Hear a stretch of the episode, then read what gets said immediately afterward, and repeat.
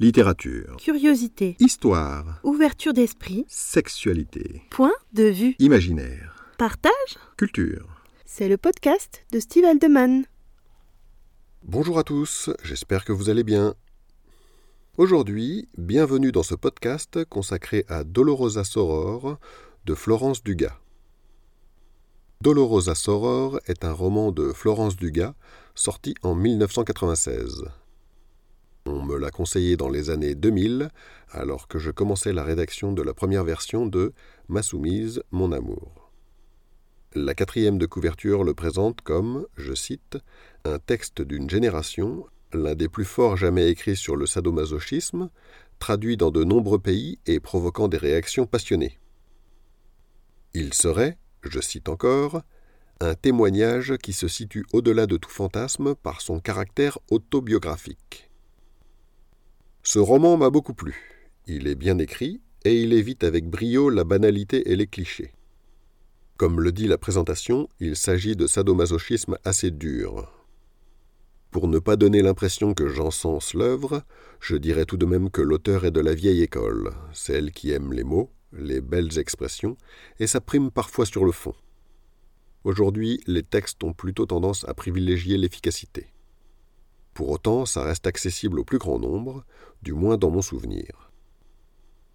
Il y a deux suites à ce roman, que je n'ai pas lu. L'Évangile d'Eros et Postscriptum. Je ne m'étais plus intéressé à ce roman depuis que je l'avais lu. Cependant, et parce que je voulais faire un article dessus, j'ai fait quelques recherches, et j'ai découvert plusieurs choses. D'abord, Florence Dugas est le pseudonyme de Jean-Paul Brighelli, un enseignant et écrivain, apparemment connu pour ses critiques de l'éducation nationale et auteur du livre La fabrique du crétin. Je n'ai rien contre le fait qu'il ait choisi un pseudonyme féminin. Un pseudonyme peut être choisi pour tout un tas de raisons que le lecteur n'a pas forcément à connaître. Et puis écrire un roman, c'est en quelque sorte vivre une autre vie, et je conçois aussi qu'on puisse choisir un nom de plume qui puisse favoriser cette impression. En revanche, ce choix de pseudonyme féminin devient compliqué quand on présente son texte comme autobiographique, ce qui est le cas de Dolorosa Soror. Car c'est l'histoire de Florence et de ses tribulations sadomasochistes avec JP, initiale qui résonne tout de même singulièrement avec le prénom véritable de l'auteur, Jean-Paul. C'est donc une imposture. Lire une autobiographie permet de se plonger dans la vie de quelqu'un et de trouver des solutions sur des difficultés qu'on peut rencontrer soi-même. C'est aussi la possibilité de se forger un avis, une opinion à partir de l'expérience de l'auteur. On achète le livre en partie pour ça, mais avec Dolorosa Soror, on est trompé. Alors pourquoi mentir? Le mobile, c'est souvent l'argent. J'imagine que les œuvres déclarées autobiographiques se vendent mieux, pour les raisons précédemment exposées mais cette malhonnêteté peut provoquer la défiance des lecteurs à l'avenir. Qui a menti? L'auteur? Assurément.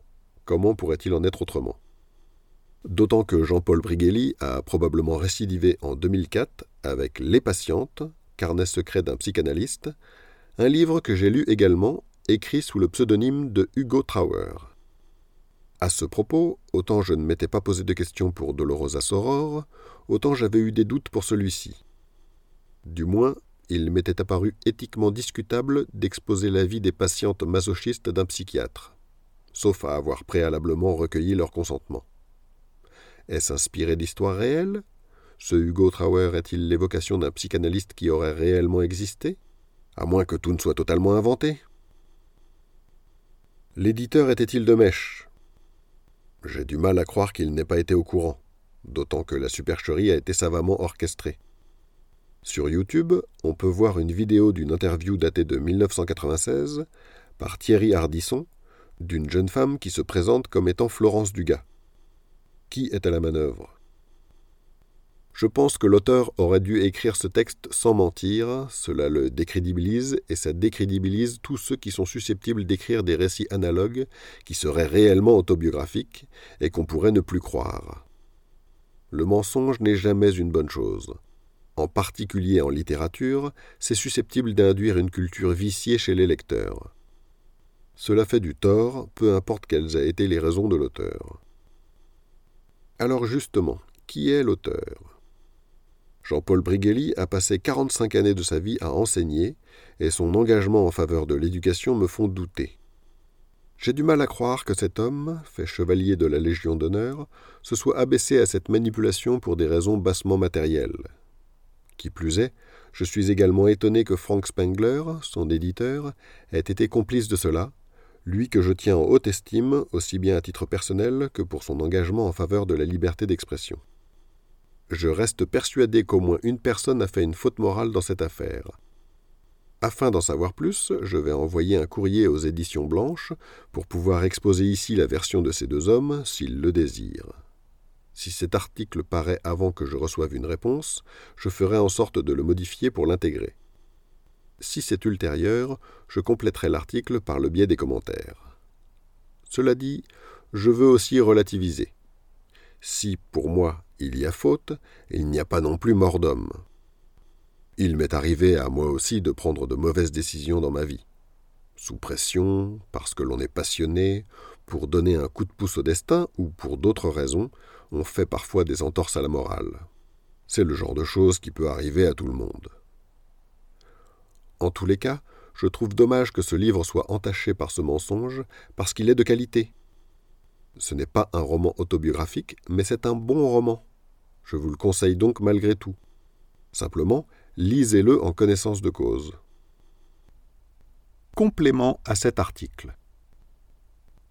J'ai écrit cet article début février 2023 pour une publication prévue sur mon site internet début avril.